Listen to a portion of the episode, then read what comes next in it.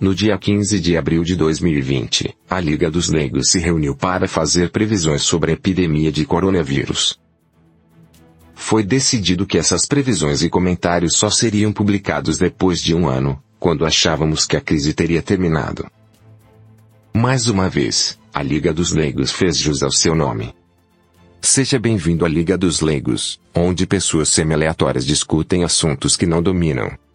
Boa noite. A Liga dos Leigos está reunida hoje, 15 de abril de 2020, para fazer as previsões sobre a epidemia da gripe chinesa, o famoso Covid-19 que nesse momento está assolando o mundo. Esse episódio está sendo gravado no formato de cápsula do tempo e será liberado em algum momento no futuro para ver o quão errados nós estávamos nas previsões. Estou aqui eu, Zeno Estoico, acompanhado de Salazar Luso. Boa noite. Jusilei Encanador. Boa noite. Ponha seu chapéu de alumínio e venha conosco. e Pepe Peripatético. Boa noite. Com o chapéu de alumínio e o traje de rasmate e a máscara cirúrgica. Muito bom. Para orientar aqui a nossa discussão, preparei algumas perguntas. Um episódio basicamente freestyle, mas eu preparei algumas perguntas. Primeira pergunta: a China sofrerá algum tipo de punição após a crise? 2. Quais serão os impactos econômicos da epidemia? 3. Como a sociedade será afetada? 4. Quais serão os efeitos políticos? E quinto, quem sairá bem e quem sairá mal ao final dessa crise? Quem gostaria de começar? Bem, eu acho que a China não deve sofrer nada de negativo é, em relação ao vírus. Então, a China, é, a gente vai discutir bastante sobre a origem né, do, do, do coronavírus, aí, dessa, dessa vamos começar, pandemia. Vamos começar por aí, vai. E, primeira pergunta, alguém aqui acredita no número de mortes na China de 3.800? Não.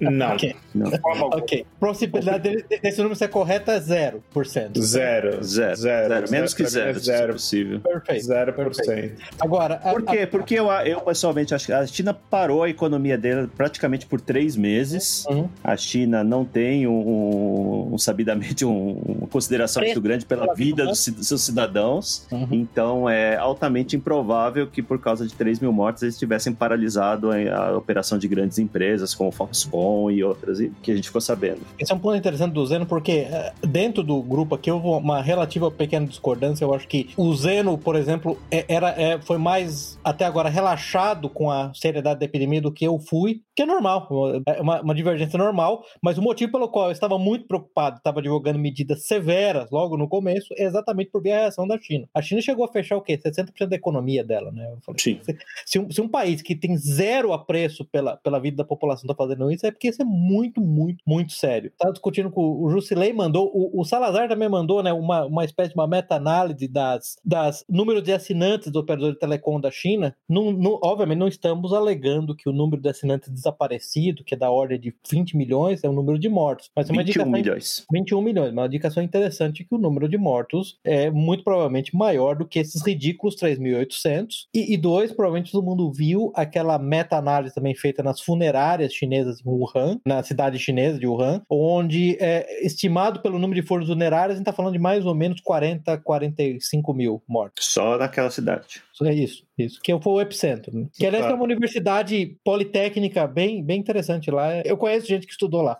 naquela Ah, é? Bom, é, além disso, eu acho extremamente, assim, falando, levando em consideração que a, a epidemia começou na China, ou seja, eles estariam menos preparados para ela do que outros países, que quando chegar na Itália e na Espanha, que são países com populações muito menores, que a quantidade de vítimas fosse maior, né? Sendo que eles já tiveram algum tempo para, Uhum. teoricamente, se preparar para os efeitos do vírus. Então, eu acho que os números da China realmente são muito ridículos. De China deveria ser chamada. É, a China, ela suprimiu a verdade da população, né? E só, e só isso, no início né, da pandemia, deve ter contribuído para ter espalhado bastante, né? Depois é que eles, eles começaram a, a tomar medidas drásticas, né? E Uhum. quem viu, acompanhou desde janeiro os, os, os vídeos que vazaram lá, é, de pessoas sendo arrastadas das suas próprias casas ou sendo trancadas, né, em edifícios, isso mostra o quão preocupados eles estavam com isso alastrando, provavelmente por, por razões né, de, de, descontrole da própria economia chinesa, né? Então eles estavam com, com receio de que o impacto econômico ia ser muito mais alto do que até realmente foi. E isso preocupou, né? Então, assim, hoje, só para contextualizar, hoje é dia 15 de abril de 2020, né? Então a gente está aí com essa crise é, desde o início do ano e agora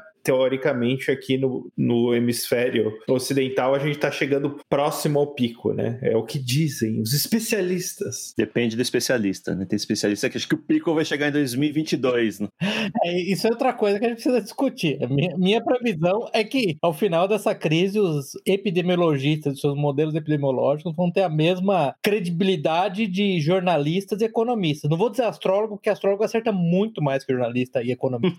então, eu tô dizendo que vai ser nessa categoria, né? porque vamos ser honestos. O primeiro modelo que eu vi é de. Olha só que interessante, né? Era uma pandemia de influenza, não era exatamente o Covid, mas foi em outubro do ano passado. Modelaram uma pandemia de influenza com uma taxa de mortalidade, se eu não me engano, alguma coisa por volta de 2%, que é mais ou menos o que é o Covid. Não vou, não vou dizer que esse é o número exato, mas o número projetado nesse modelo de simulação supercomplexa foi 65 milhões de mortes. No mundo. No mundo. Agora, nós estamos em 130, 140 mil, né? Vocês lembram que no Brasil a, a, a BIM tinha projetado para 1 de abril, né? Sugestivo 5 mil mortes. E o modelo inicial americano, que é aquele Dr. Fauci, né? Usou lá, o que, que é o assessor do, do Trump para Casa Branca, era um milhão né, de mortes nos Estados Unidos. Teve gente propondo, prevendo um milhão de mortes no Brasil, né? Até agosto. é, é, é. é. O Atila lá, aquele blogueiro, é, blogueiro gordinho. Youtuber, lá, é, youtuber. O, é. o, o, gordinho tem tudo lá, pro, pro, é verdade, tem razão.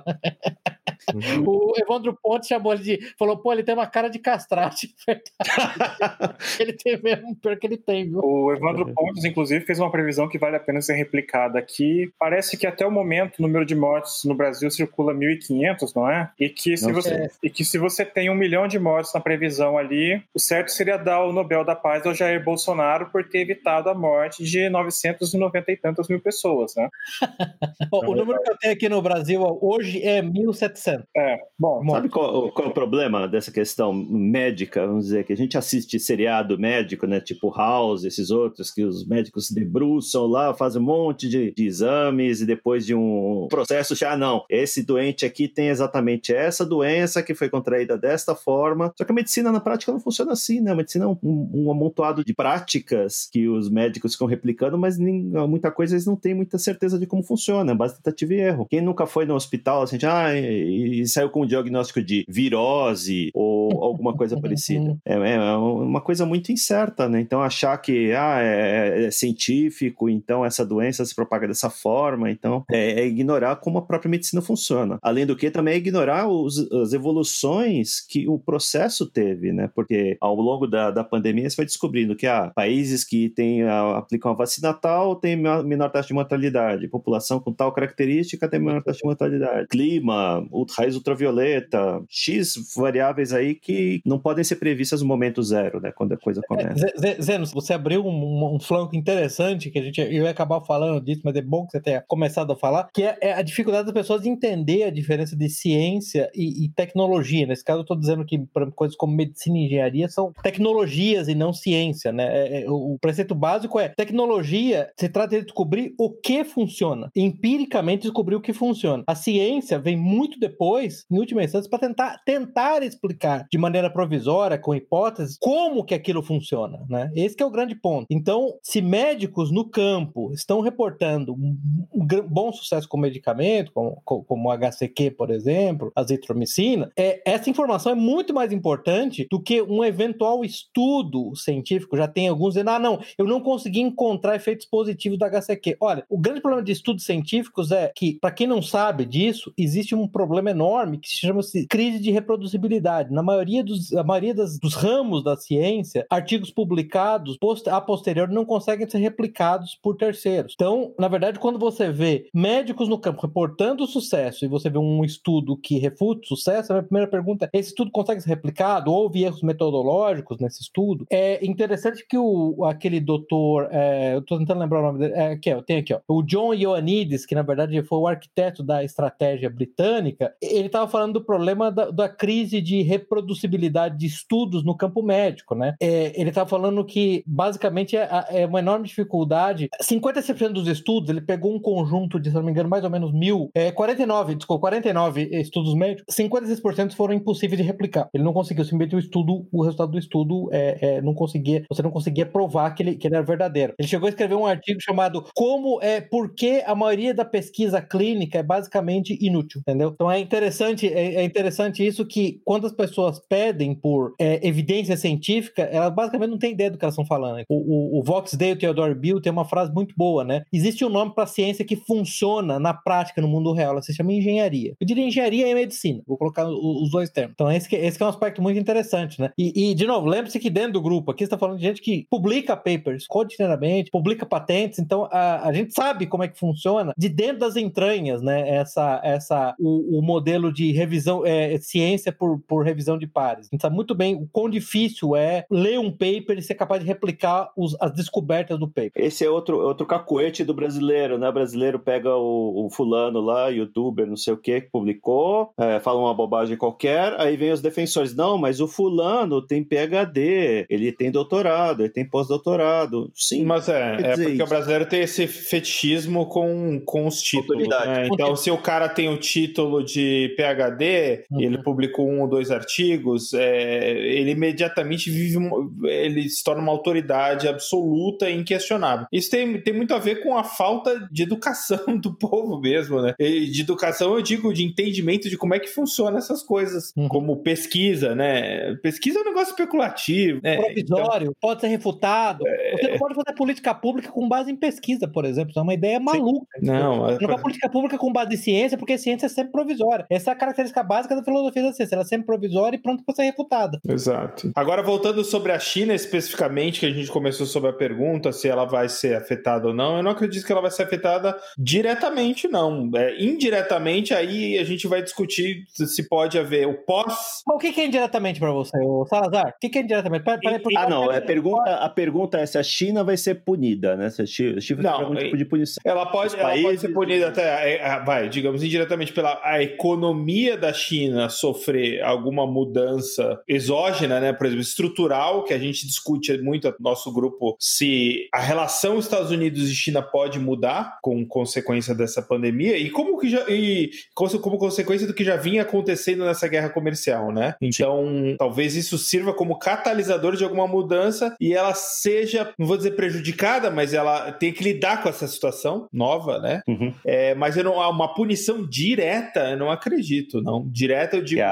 A, a ONU, sanção, não, não. O Tribunal de Direitos Humanos, é, de. É, o Tribunal Marciano. É, mas aí, pô, mas, ô Zeno, aí, pô, isso é, isso é, os caras são comédia de qualquer forma. É, sim, sim, é, claro. É a maior parte está a serviço da, da China. Comédia, sanção da ONU, exatamente. É... Você lembra daquele vídeo daquela, daquela repórter de Taiwan perguntando pro diretor da. Não é, não, não é o secretário-geral, não, não é o, o presidente, o, pode esquecer agora qual é o cargo dele. Não é o diretor-geral da, da, da. É, o cara que chama Bruce é, Hayward. Obrigado, obrigado. Então, esse cara mesmo. Você lembra da é, uma jornalista taiwanesa perguntando pra ele por que, que a OMS não reconhece Taiwan? Aquilo foi genial, gente. Aquilo foi muito engraçado. Falou, não entendi. Eu não, entendi, sua pergunta. Não, primeiro foi um silêncio, um minuto de silêncio. Eu contei quase um minuto de silêncio, assim, aquele silêncio, ele parado, assim, escutando. Ele fala para não entendi sua pergunta. Ah, vamos passar. É assim, não entendi sua pergunta, vamos passar pra próxima. Não, não, vamos seguir em frente, vamos seguir. Não entendi. Aí, vamos não, vamos passar pra próxima e desligou. Acabou a conversa. Acabou é. a conversa. Porque, pra quem não lembra, quem não sabe, tá, gente? A, a posição oficial da China, da República Popular da China com Taiwan, é que Taiwan é uma província rebelde que vai ser anexada em um tempo futuro. E a anexação de Taiwan, ou seja, para a China, a invasão de Taiwan, a anexação de Taiwan, é um problema interno, não é um problema externo. É uma província rebelde que pode ser anexada pela China no momento que ela decidir. Que provavelmente vai acontecer. Uhum. Bom, mas uhum. voltando aqui então, a gente não acredita então que nenhum tipo de punição vai ser organizada para a China, apesar de alguns países, uhum. algumas entidades privadas estarem ensaiando algum tipo de, de, processo, não, né? Peraí, mas vamos, vamos, vamos, vamos, tipificar isso aí, vamos, vamos caracterizar melhor. Como é que você define? Porque a China, eu não sei se nesse aspecto, assim, de novo, o pessoal reclama que a gente, que a gente nunca, nunca discorda. E é bom que hoje a gente vai, ter, vai discordar bastante. Se o Salazar tá dizendo que a China não vai ter nenhum problema, não vai ser punida por nenhuma, nenhuma, nenhuma entidade, eu discordo dele. Eu acho que a China vai sofrer muito. Eu acho que a maior, a maior é, expectativa agora é que a maioria das empresas, é, a Alemanha, a Coreia do Sul, o Japão, Japão. os Estados Unidos estão se movendo, estão movendo manufatura Sim. fora da China. Uhum. E isso vai ser um problema enorme para a China, porque a China tem aquela. Em primeiro lugar, ela, ela tem aquela ideia do. do é um conceito clássico confucia, confuciano no, no, na, na China, que é o mandato do céu. Não tem nada a ver com Deus e religião, porque religi as religiões chinesas são basicamente bem. bem é, são quase religiões ateístas, sem uma divindade superior. Mas a ideia do mandato do céu é que o governante ele tem que estabelecer uma boa governança com estabilidade e com competência é, no governo do país. Caso contrário, ele pode ser removido. Se ele perder o mandato do céu, que chama Mandate of Heaven, ele pode ser removido. É, e qual é a prova que ele perdeu o Mandate of Heaven se ele está tendo rebeliões contra ele? Isso, se você for colocar no caso da China em particular, como é que chama a política? Eu até anotei aqui para falar, é a política, me fugiu o nome agora, Wei Wen, que é política de estabilidade, quer dizer, a China tem uma espécie de pilares, quer dizer, como é que a China funciona? Como é que a China mantém a distensão interna sob controle? Ela mantém certos pilares, segurança alimentar, é, integridade de fronteiras, manutenção de níveis de criminalidade praticamente inexistentes e manutenção é, da inexistência de dissensão política e capacidade de contínuo crescimento da, do, do poder aquisitivo da população chinesa, com a contínua mudança do, da, de pessoas do campo para a cidade. Isso aí vai ser profundamente afetado, eu vejo, caso a manufatura de Estados Unidos, é, Japão, Alemanha e Coreia do Sul vão ficar só nesses quatro, se movam fora da China. É, o Japão, inclusive, anunciou que está pagando para empresas saírem, né? Não, na verdade, todos esses. A Coreia do Sul também anunciou que está pagando. Os Estados Unidos já estão discutindo uma espécie de, de incentivo bailout. Enquanto o Trump for presidente, aí você pode, pode até discutir se o Trump será presidente ou não, né? Por muito mais tempo, mas enquanto ele for presidente, me parece que uma, a ideia de um bailout para as empresas americanas saírem da China está, está ativa, entendeu? Uhum. E nesse caso, a China pode entrar, no, pode entrar num processo de convulsão social, o Salazar. E, esse, Mas você é acredita particularmente que o, o Xi Jinping lá vai cair? Eu não, eu, não, eu não acho que isso vai ser. Eu acho, eu acho que... isso vai ser num curso muito, muito longo, no horizonte longo, porque você não consegue desmontar a cadeia de produção de um dia para o outro, né, que está na China. Né? Então, assim, mas, eu acho mas... que isso, isso pode ser um movi mais um movimento do que um algo concreto imediato. Não sei mas sabe qual é o problema? A, a China é inerentemente instável politicamente. A história da China mostra isso. E o Xi Jinping, em particular, tem uma série de inimigos dentro do, do Partido Comunista Chinês. Tem que lembrar que ele é considerado muito ocidental, muito pró-mercado. E há, e há os maoístas no partido que gostariam do estabelecimento de uma, uma economia de comando e controle mais pura. Então eu não ficaria surpreso. Chamado diretorado, talvez? É, o diretorado do episódio, é. 4, episódio 4, acho que é nosso episódio é. 4. Eu não ficaria surpreso se isso se desenrolar muito rápido, viu, o Salazar? Porque, na verdade, a promessa. A China se mantém estável, em última instância, porque o poder aquisitivo da população, especialmente da, da, da crescente classe média da China, continua crescendo. O Zeno já fez esse ponto várias vezes, e por acaso hoje eu vi um artigo do, do, do Instituto Mises falando por que China colapsará, apontando aquele problema da bolha imobiliária, eh, da bolha imobiliária chinesa e as enormes cidades, cidades inteiras, cidades para 400 mil pessoas que estão vazias na China. Sim, mas, então, mas já é... vem há algum tempo, né? Esse problema da bolha imobiliária chinesa. Uma hora a bolha estoura. É, mas uma hora a bolha história, né? Esse é o ponto. E quando ela estoura, aí eu diria para você que eu, eu, eu tô disposto a apostar que vai ser muito rápido, não vai ser lento. É, e é o tipo de coisa que pode facilmente trazer, pode trazer um governo linha dura para frente, né? Já que eles têm uma máquina, um governo máquina maoísta, militar. Ma maoísta e voltado, voltado internamente. Voltar e... para voltar para dentro. Eu já li essa análise também sobre, uhum. sobre a China. É, ela, ela parece oscilar sempre entre períodos de uhum. ela se volta para dentro. Exatamente. E, e, de abertura. Né? Exatamente, exatamente. Porque tem que lembrar, né, o, o, Salazar, a, a, ideia da China até agora, ou a ideia do Xi e do, e do, do seu secto de, de conselheiros é, ah, nós vamos ter uma espécie de imperialismo econômico, né? O que eles estão tentando fazer com, com, o Paquistão, com o próprio Brasil, né? Nós vamos tornar esses países dependentes da nossa esfera de influência através da economia. Na verdade, a história mostra que isso não funciona. Você tem que, em algum momento, ativar o poder militar, né? Uhum. E o poder militar chinês, não obstante o nosso é, Ghost Fleet, né? Eu acho que o, aquele, o David Goldman, que é um cara muito interessante, né? Que ele é, tem aquele pseudônimo Spengler, ele deu uma entrevista excelente sobre a China recentemente, sobre o poder militar da China, e falou: olha, a China tem mísseis hipersônicos antinavio que provavelmente são capazes de destruir os porta-aviões americanos mesmo. Mas o soldado básico chinês, eu me lembro que ele deu um número do tipo assim: o soldado, o, o, o soldado de infantaria americano, você é, é, equipa ele por 20 mil dólares, o soldado chinês você equipa por 4 mil dólares, por 2 mil dólares, um negócio assim. O ponto dele é que os militares, o, o poder militar chinês é uma espécie de um, de um cara com cabeção, com um corpinho bem fraquinho, com bracinhos bem Então a China consegue exercer influência se ela resolver expulsar os Estados Unidos da bacia do Pacífico, como nós discutimos no episódio 4, ela conseguiria. Ela excelente episódio, hein, ouçam. É, excelente episódio. É longo pra caramba, mas é bom, viu, gente? Esse, é o episódio que eu mais me diverti fazendo, tá? Mas, assim, a ideia da China como uma, um, um, poder é, expansionista, territorial, conquistando território, me parece meio ridículo, entendeu? E isso tudo é parte do processo de extrema instabilidade da China. Além disso, a China tem um, um vizinho, que é a Rússia, no qual o problema fundamental do eurasianismo, do Alexander Dugin, é que o Alexander Dugin vê a, a, um eurasianismo onde a Rússia dominaria o mundo e a China seria uma espécie de parceiro júnior. A China não concorda com isso. É, não vai é a maior economia do mundo. Então, só ali já é um problema, entendeu? Então, eu não sei. É, é obviamente, a gente, a, a gente, vai saber em um ano, né? Mas eu, eu apostaria que nesse particular está errado e a China está muito, muito, mas muito mais frágil do que você imagina. Mas muito frágil mesmo. Uhum. Entendeu? Então, eu não precisaria do Xi Jinping é, é, assim cair numa questão de, de semanas, tá? Assim, o negócio. Ah, ele. Sabe aquele modelo bem chinês, né? Ah, dos que ele está envolvido com corrupção. É,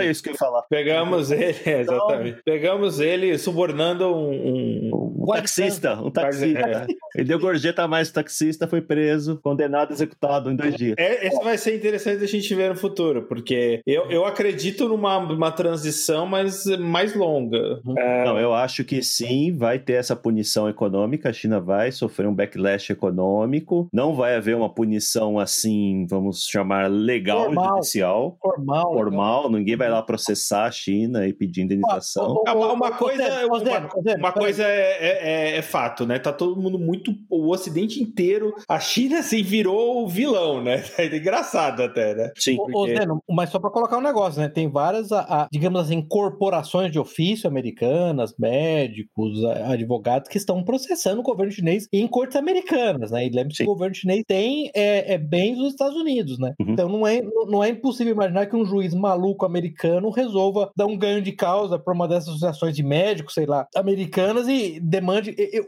eu, vi um dos números, um advogado americano que está processando a China, acho que uma cor na Flórida, pedindo 2 trilhões de dólares. Eu vi 3 trilhões e meio, alguém tá falando. É, então. Tá, isso tudo é possível, né? É possível que uma corte americana faça isso. Claro que aí, o Salazar, uma coisa em favor da sua tese que a China escapará é a China hoje, o, ter, o, o segundo ou o maior é, retentor de. É, títulos do tesouro. Títulos do tesouro. Até, até os números aqui, ó. É, é, aliás, é primeiro Japão, segundo China, terceiro é, Grã-Bretanha, quarto Brasil. Brasil? Entendeu? Brasil, Brasil. Acredita, fui olhar os números do Fed. O quarto maior retentor de títulos da dívida americana é o Brasil. A China é 1,2 trilhão, né? O Brasil é, são 280 milhões, bilhões é, da dívida. E aí eu concordo com você, Salazar. É, e se o governo chinês perceber o movimento, é, assim, vamos dizer, o Xi Jinping numa situação de desespero, ele pode resolver dampar, né? Imediatamente vender todo o da dívida americana. Isso causa um colapso do dólar. Então eu acho que parte do processo vai ser a China causando muito sofrimento aos Estados Unidos e ao Ocidente né, nesse processo. Ela não vai morrer. Em silêncio. Se é que ela vai morrer, uhum. em silêncio. Ela vai causar muitos problemas. É, eles já estão no modo de defesa, nesse momento, eles já estão uhum. acionando o modo de defesa através das, das canais diplomáticos, né? Uhum. Evidente com o, os bolsonaros aqui, que o embaixador uh, foi extremamente agressivo. O comportamento, o comportamento do embaixador brasileiro com os bolsonaros é um negócio que eu nunca sim. vi na minha vida, assim, um negócio nos, bizarro. Embaixador bizarro, nos Estados Unidos alegando lá, como é que você sabe que o vírus veio da China, né? A gente acha que ele veio do, foi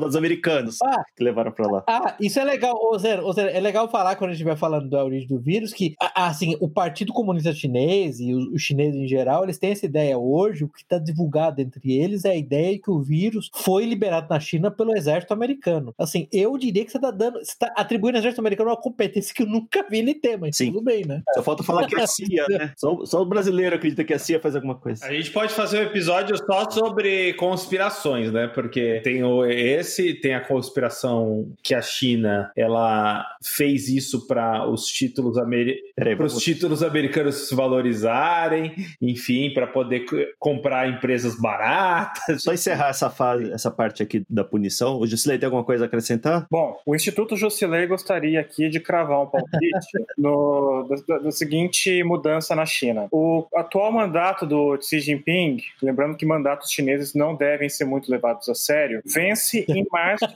2023. O que Mas ele não tinha tido uma mudança lá para ele ser governante vitalício, alguma coisa assim? Não. É, Foi na Rússia, né? Foi na Rússia. Não, não, na China também. Na China, acabaram-se os limites para reeleições. Era ah, tá. dois tá. mandatos. Agora são mandatos até o seu corpo aguentar, mas sempre de cinco anos. Tá. O segundo mandato, em 2018, vai até 2023. Então, acredito eu, diante aí das contestações que o Xi Jinping vai fazer, do efeito que seria mantê-lo no poder, eu acho que em três anos, a partir de agora, quase três anos, porque em março de 2023, vão propor duas coisas para ele. A primeira é: olha, a gente arrumou uma pastelaria para você, você volta para lá. A segunda, caso ele não aceite a pastelaria, aí sim seria uma remoção muito mais rápida, como que eu creio que o Salazar uhum. mencionou agora há pouco. Fora isso, concordo com o que vocês falaram aqui a respeito de não ter punições na ONU, inclusive porque a China faz parte do Conselho de Segurança e tem poder de veto. Não, a ONU é uma piada, né? A ONU sim, tem que acabar. E ainda tá por cima, mas como você já tinha uma guerra comercial entre Estados Unidos e China em curso antes da gripe chinesa, a tendência é que isso daí, como vocês já mencionaram muito melhor do que eu, é que isso se agrave e que as represálias venham por aí. Lembrando que na Rússia, quando a Rússia invadiu a Crimeia, não houve punição da ONU também, o que houve foram punições unilaterais por parte dos Estados Unidos, União Europeia e mais uma meia dúzia. Para finalizar mesmo, a Rússia que hoje... Crimeia e Geórgia, Crimeia e Geórgia, né? Sim, Geórgia foi uma coisa, né? A Rússia, que hoje é um parceiro importante da China, talvez dê uma distanciada, não a ponto de roer a corda, de romper relações ou nada do tipo, mas de tentar diversificar uh, aquilo que eles colocaram muito nas mãos da China desde 2007. O que, que eles colocaram nas mãos da China desde 2007? Em 2007, o Putin se sentiu, trai é, se sentiu traído pelo Ocidente depois de várias hostilidades por parte do George Bush a respeito de diversos assuntos de comércio até influência geopolítica nas, nas áreas de influência que ele considera russas, né? Uhum. E a, part... a expansão da OTAN, a expansão da OTAN, ah, tá, entendi. lá realmente irritou tudo pra caramba. Então, Desnecessário, uma tontice, né? Daí, a partir de 2007, você teve uma inflexão da Rússia em, dois, em duas coisas. Primeira, de não confiar mais no Ocidente, por esse tipo uhum. de coisa. Além dessa desconfiança geopolítica que o Putin começou a nutrir em relação ao Ocidente, Naquela época, os preços altos do petróleo permitiram que a Rússia acumulasse uma quantidade enorme de reservas. E o que, que eles fizeram? Pagaram a dívida pública, a relação dívida-PIB russa, dependendo do autor, varia entre 6% e 22%. O Brasil está com 70% e a França, por exemplo, está com mais de 100%, o Japão com 320%. E a Rússia é um país muito pouco endividado, com reservas de ouro gigantescas. E desse modo, e com o salazarismo que foi aplicado ao pelo Putin desde então, de fechar a Rússia em si mesma, é uma, é uma coisa que eles podem fazer, inclusive retirando uma parte da, dos laços deles com a China. Você acha que vai ter uma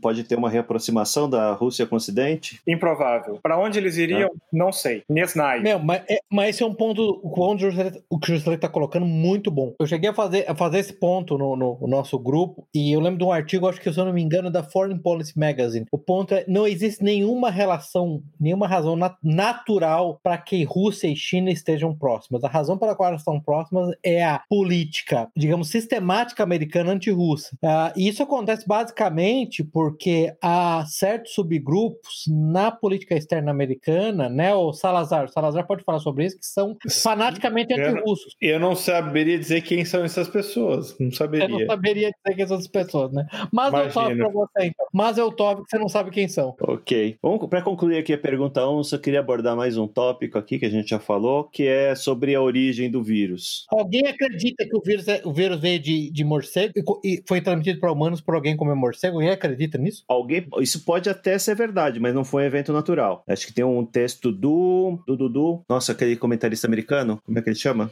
Enquanto você lembra, eu, eu, eu recomendo o vídeo The Origin of Wuhan Coronavirus do Joshua Philip, que é um, um repórter investigativo do Epoch Times, que é muito bom. Ele fez um bom trabalho, ele leu os papers é, é, publicados pelo laboratório de pesquisa, bi, bi, biopesquisa nível 4 de Wuhan, que é associado ao, aos militares chineses desde 2005, se eu não me engano, onde se discutia a possibilidade de transformar em arma biológica um vírus, né, o SARS-CoV-2, lá que é achado em morcego, né? Uhum. Um coronavírus que é achado em morcego. O que, que, a gente tem, que a gente tem de evidência? Tem um artigo, tem um artigo do Tem um artigo do próprio Instituto de Wuhan, é. né, sobre isso. Não, né? Um não, vários, o, o Salazar é.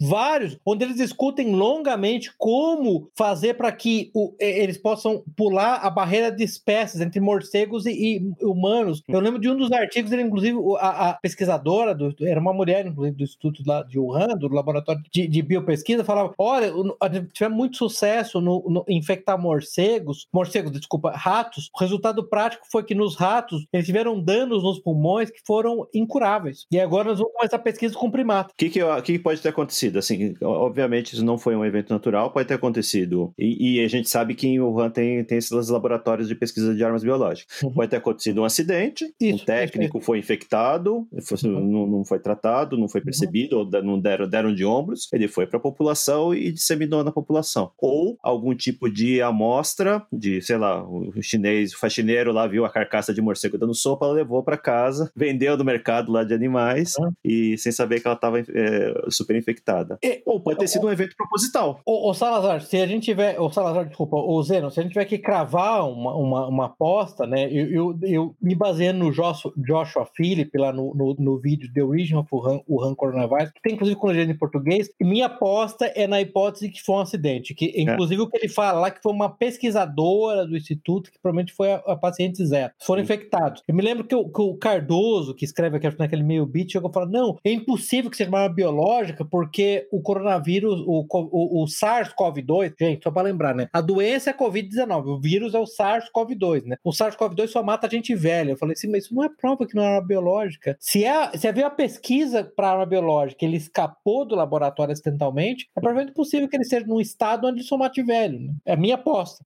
Estamos cravando a aposta, assim como o Júlio Leia cravou, eu cravo a aposta. Foi um acidente que infectou um técnico no laboratório. Sim, eu não acho, é, eu realmente acho pouco provável que tenha sido é, o, o governo chinês ou elementos do governo chinês ou dos uhum. militares chineses tenham liberado de propósito isso por algum motivo. É. Ah, tem uma outra evidência também que isso não foi acidental, é que o morcego não é nativo daquela região, Exato. Uhum. É, é, verdade, é verdade, é verdade. E ele não é vendido no tal do mercado de animais selvagens. É, é, mas, é. Isso, mas se você voltar naquele vídeo que eu não recomendo, a gente vai colocar nas notas do episódio e tudo mais, é, um dos pontos que ele faz é ninguém acredita que a origem do vírus é do mercado que eles chamam de wet market, né, do mercado, sei lá, uhum. molhado, que eles chamam em português, né? Ninguém acredita que o vírus veio do mercado molhado lá de Wuhan. Por quê? Porque você teve uma quantidade enorme, quase 50% dos pacientes iniciais vieram de fora do mercado molhado. Alguém tem alguma outra teoria? Eu acho que é. Não, eu, eu, eu acho mais provável também ter sido um acidente de laboratório e nesse, nesse contexto. E você imagina quão, quão rigoroso, dado o desprezo chinês com a vida humana, é. quão rigoroso que deve ser os protocolos, né? Sim. Realmente deve ser um, né, uma coisa horrorosa de se ver. Mas... É, um, um, negócio que a gente vai ver, que eu ouvi lendo, aí voltando lá pro ponto do Juscelino do chapéu de alumínio, colocando o chapéu de alumínio, é que, que no, no pico da crise chinesa, o exército chinês tá, estava executando suspeitos de, de contaminação. Na verdade, começaram a executar indiscriminadamente os suspeitos. Saberemos daqui a um ano, quando a gente lançar o episódio, ou mais de um ano, se isso é verdade ou não. Mas é, é, é, é algo que eu, que, eu, que eu li. Havia denúncias de que o exército foi enviado para essas localidades para executar todo mundo indiscriminadamente. É, e cremando também, né? A gente viu boatos de que eles estavam cremando corpos em massa, foto né? De satélite. Foto de uhum. satélite, enfim. A gente vai saber gente não sabe até hoje quantas pessoas morreram no massacre da Praça Celestial lá em 1989, né? O número preciso. Sim. Então, provavelmente daqui a um ano a gente ainda não sabe quantas pessoas morreram na epidemia. Bom, acho que isso encerra a questão. Questão 2, a gente já come... Alguém tem algum ponto que gostaria de abordar ainda? Não.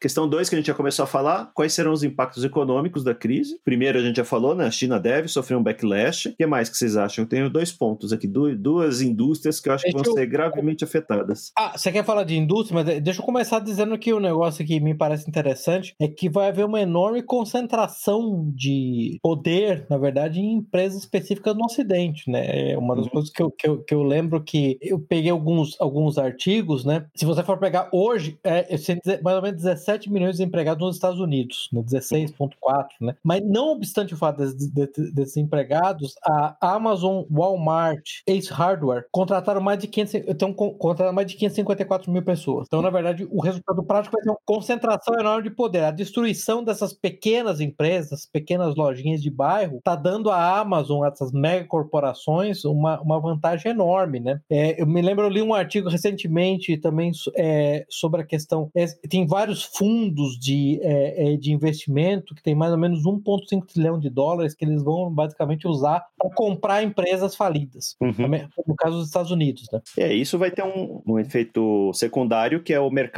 de startup, né? O mercado de investidor anjo vai, vai, vai murchar bastante, né? O pessoal vai estar muito o, mais O dinheiro vai sair daí, né? Ele já saiu, Sim. aliás, né? A questão é justamente o, o, impacto negativo de ter essa alta concentração de ultra mega corporações, a Amazon sendo o maior exemplo, uhum. que já, já tinham destruído grande parte do varejo lá nos Estados Unidos, né? Isso. E agora vai a pá de cal. Então, assim, é uma situação muito ruim, muito ruim, eu acho. O, o, é, se a gente fosse usar o princípio de cui bono, né? Quem inventou o vírus isso, foi o, o, Jeff Bezos, né? Foi o Jeff, ele é o principal beneficiário. Ninguém se beneficia tanto quanto ele, é, concordo. É, Falar que ele inventou foi perfeito. É.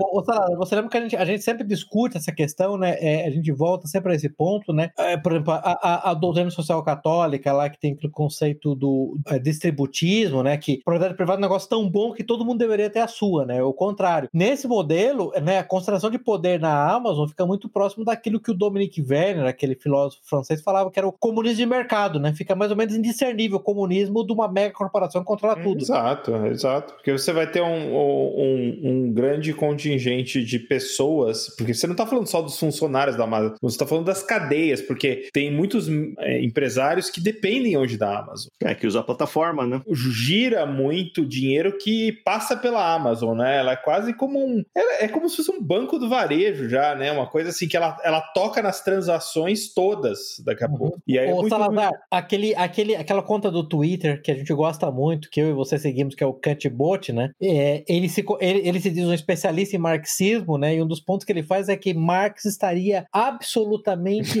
embebecido com a Amazon, né? Marx adoraria a Amazon. Apaixonado pela Apaixonado. A ideia do Marx era a Amazon. É uma empresa tão grande, tão eficiente que não precisa mais de governo. E aí a gente vai ter um fallout gigante nos países pobres, como o Brasil, né? Então o Brasil, é, eu não sei como vai sair, sair não. Eu, eu imagino que vai ser uma crise longa e dura. Então eu tô falando, não, vai ser uma crise, mercado financeiro, esses tontos do mercado financeiro. Não, vai ser uma crise em V, vai ser em V, o negócio vai depois vai, vai voltar e Bovespa não tem como saber. Mil não tem pontos. como saber nesse momento. Ninguém sabe. Pode, pode até ser que a recuperação seja rápida, porque a capacidade destru, é, destrutiva na produção não, não é não é uma guerra convencional, né? Você está falando de bombas que caíram, hum. mas ao mesmo tempo você vai ter um contingente enorme de desempregados. Como é que você movimenta? Você vai fazer aí fala, não, vamos fazer agora outra ideia genial, né? Quantitative easing no Brasil. Cara, a chance de dar uma merda é, é, é, gigantesco de você injetar dinheiro de uma forma indiscriminada assim no Brasil. É,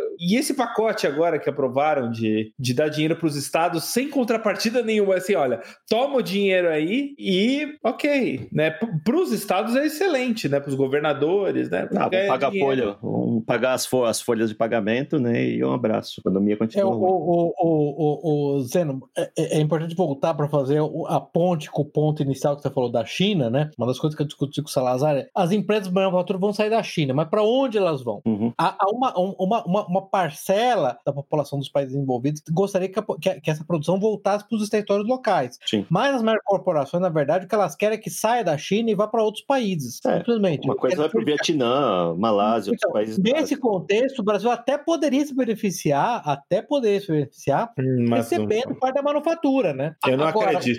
É, então, o problema, o problema é que isso. Eu não acredito porque falando, o, né? a, a, baixíssima produtividade do brasileiro é um, é um problema, né? Porque você tem que poder países com. Assim, o país que eu posso pensar que teria um contingente de pessoas miseráveis para trabalhar é, seria a Índia, mas eu não acho que é igual a China, não, tá? É que eu não, acho não é, que. Não é mesmo, não é mesmo. É, e, e é esses países do Sudeste Asiático, que hoje tem uma esfera de influência da China grande ali, né? Mas ainda assim, o, o Zeno, você perguntou quem ganha. Além da Amazon, a, o Vietnã ganha muito. Sim. Muito, muito, muito. Porque tem uma população disciplinada, bem educada, com um bom QI médio, com um sistema político que os orienta a, a produzir ordenadamente. O Vietnã salários baixos. Muito. Sal e salários baixos. O Vietnã ganha muito. É, o Brasil teria uma chance se alguém resolvesse trazer grandes fábricas com alto coeficiente de automação, né? Talvez, mas eu não sei. A gente tem os problemas legais, os problemas logísticos que não, não, não permitem que o Brasil seja um grande polo de exportação, né? É, é que você tem que lembrar que o Brasil é, é um desastre. É, é, legal que nesse episódio a gente pode falar de política interna do Brasil, né? Vamos ser honestos, assim. É, eu acho que aqui todos nós quatro somos, na verdade, apoiadores do Bolsonaro, assim. Eu pessoalmente dei dinheiro para a campanha do Bolsonaro não me arrependo. O Bolsonaro não manda nada, né? Sim. O Brasil é um país com, é um cachorro com 37 donos, né? Tem o Congresso, tem o STF, tem o, o, o Ministério Público e cada um decide em determinado dia o que fazer. Agora você tem governadores que basicamente se comportam como senhores da guerra fechando fronteiras, tem prefeito que fecha fronteiras, então o Brasil é uma baderna, né? O Bolsonaro, Sim. infelizmente, não, não, não, não, manda nada. Nesse modelo, eu concordo que o Salazar é muito difícil, é muito pouco atrativo para alguém que precisa de uma economia de comando e controle trazer grandes empresas para o modelo desse, onde você tem essa separação entre poderes, no qual todo, cada poder resolve dar um pitaco a cada dia no que quiser. É, até pouco tempo atrás, as indústrias estavam aqui, estavam saindo, né? Ford ficou aqui uhum. décadas, estava saindo, estava dando, estava economicamente interessante. Acho que não tem muita justificativa para atrair grandes manufaturas para cá, né? Apesar que se... se o Brasil tivesse um governo de fato, o Brasil poderia se beneficiar. O governo de fato é a, a, a gente vai provavelmente falar mais da União Europeia, mas é o que o, o, o que o, o, o Victor Orbán fez na Hungria, né? Sim. Que basicamente fechou o Congresso e está governando por decreto, né? Isso é o que funcionaria no caso do Covid. Bolsonaro, infelizmente, não seguiu, não seguiu o modelo, né? E é um país que pode beneficiar per perfeitamente disso. Você tem um, um comandante, né? Um, um, administrador capaz de guiar o país. É, porque não deixa de ser a crise, não deixa de ser uma oportunidade para esses países, né? Ah, você vê Singapura, né? O, qual que é o sucesso de Singapura? É realmente alguém to tomando as, as rédeas e se responsabilizando pelos resultados, né? É o que falta no Brasil, né? É, é, é democracia, né? uhum. mais uma vez, é um, é um shortcoming, é um, é um problema para você ser atrativo cada vez mais. É isso que as pessoas, os chamados normes, não conseguem entender. Democracia, cada vez mais, à medida que a gente avança, fica mais evidente o que talvez não estava tão evidente há 30 anos atrás, que é, é um regime com severas limitações. Sim. Galerinha, ou galerinha democrática, entendam isso por todas. Assista o episódio, o que, que é? O, o, o, o episódio 8, episódio do Mensus Moldbug? Eu isso. acho que é 8, né? Não lembro. 8. Democracia dilui poder. Nada, nada é pior do que diluir poder. Diluir poder traz anarquia. E quando você tem anarquia, o que você tem são, em vez de você ter um grande e, e responsável ditador, você tem milhões de pequenos ditadores é, isso a gente está vivendo, né? Isso que a gente está vivendo nesse momento. Que... Tá com o Dória, com o Witzel, entendeu? Pequenos ditadores. Rodrigo Maia. Uhum. Cada um quer. Uma, uma das instituições que domina o debate brasileiro é, nesse ponto, uma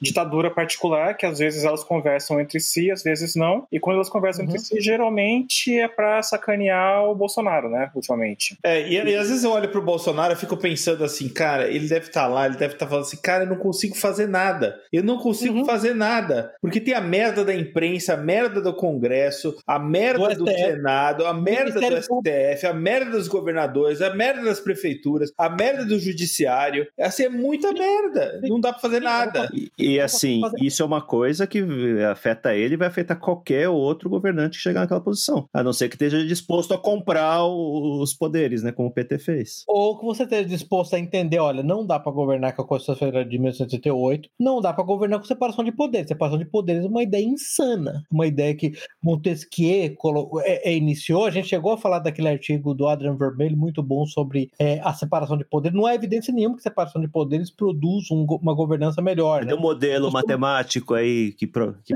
comprova isso? Não, Cadê? Brincar, é, o, você, é o mesmo do Atila. É, você imagina a separação de poderes numa empresa. Imagina se, a, se amanhã a Apple resolvesse é, administrar uma separação de poderes. Eu quero lançar um iPhone novo. Daí o judiciário da Apple falou: não, não pode lançar um iPhone novo. É. Congresso da Apple diz: não, não, você, você vai ter que lançar um iPhone novo, você vai ter que ter uma tela de 37 polegadas de lançar esse iPhone, vai ter que ter uma bateria que dura 14 horas. E não se esqueça do sistema de cotas também. É, isso já tem, isso está bem atendido lá. O Ministério, o Ministério Público da Apple fala isso. É. Então é um modelo disfuncional. Eu entendo a frustração do Bolsonaro, muitas vezes eu vejo, eu vejo isso tanto nele quanto no Trump. Eles são frustrados, mas ele, eles, infelizmente, eles não estão dispostos a admitir que a democracia, especialmente a separação de poderes, ela reduz em má governança, não em boa governança. O, o Salazar, você lembra que o nosso amigo Mendes Nordberg escreveu recentemente um artigo sobre o coronavírus, né? E um dos pontos que ele fez é o coronavírus é um teste de governança para os governos mundiais. E que a gente descobriu que, salvo o terceiro mundo, o nosso governo, que é o governo americano, no caso, é um dos piores governos que existem, né? que não consegue fazer nada, na verdade, né? Não, não consegue fazer nada, não consegue tomar atitude nenhuma. No caso do Brasil, o, o, o presidente não consegue estabelecer uma quarentena centralizada, depois estabelecer uma, uma, uma remoção de quarentena centralizada. Cada prefeitinho de merda, para usar o termo, prefeito de merda, tá fechando a sua, o seu pedacinho de terra. Isso é maluco, gente. A gente tá fugindo aqui da, da pergunta que era falando dos impactos econômicos. A gente tá entrando é, nos impactos Eu queria políticos. fazer um ponto sobre isso também, que foi o seguinte: em 2008, cuja memória ainda é um pouco fresca para nós que estamos gravando isso em 2020, não sei quanto a você que está em 2172 escutando, você teve uma crise econômica de proporções gigantescas no planeta Terra e que vários países ditos desenvolvidos tiveram problemas e tiveram que socorrer empresas com dinheiro público. Um caso interessante está acontecendo agora no Reino Unido, onde você teve uma lista de por volta de uns 10 bancos que foram socorridos com dinheiro público naquela época e que, diante dos pedidos de empréstimo que o povo está fazendo junto a esses bancos hoje, ninguém quer emprestar. O dinheiro desses pagadores de impostos foi usado para socorrer os bancos que dão, lhes dão em troca uma frondosa e lúdica banana. Uhum. Excelente Justo. ponto, Juscelino. Excelente ponto. Aqui nesse podcast nós não somos libertários, não somos liberais na economia, o caralho é quatro, então não estamos aqui para chupar de banqueiro. Banqueiro é filha você, você pega dinheiro do contribuinte para fazer bailout, você não empresta para o pequeno empresário, você destrói o pequeno empresário. É isso que o banqueiro faz. Sim, e acrescentando a isso também, o Nassim Taleb tem batido muito no Twitter sobre um eventual bailout, uma ajuda à Boeing, que utilizou no passado recursos várias vezes para recompra de ações, que só remuneraram daí a elite da, da empresa, os funcionários lá que tinham planos de recompra de ações. E isso agora está sendo contestado também. Se vão conseguir aprovar algum limite quanto a isso, ou aprovar alguma ética dos bancos, não, não. Não vão. Não, não. A democracia não permite que isso aconteça, porque a democracia ela não é, ela, ela não é a vontade do povo, ela é a vontade de grupos de interesse. É só isso que acontece, grupos uhum. econômicos de interesse, entendeu? A, a, esse ponto que o, que, que, o, que o Juscelino falou é muito importante. Eu e o Salazar, do nosso grupo privado, outro dia nós entramos no, no, no, no modo Alborguete, na carta Alborguete, falando exatamente da, do absurdo que é recompra de ações pela empresa, que é basicamente a ideia é você comprar o seu, você é lojista, você compra o seu próprio estoque, reporta o número de vendas pela compra do seu próprio estoque. É um negócio absurdo que isso possa acontecer. É, a Boeing, se eu não me engano, foi 46 e você ganha bônus, bônus em cima disso. É, é. Sim, exatamente. Eu compro o próprio estoque, reporto vendas estratosféricas. E ganho um bônus absurdo.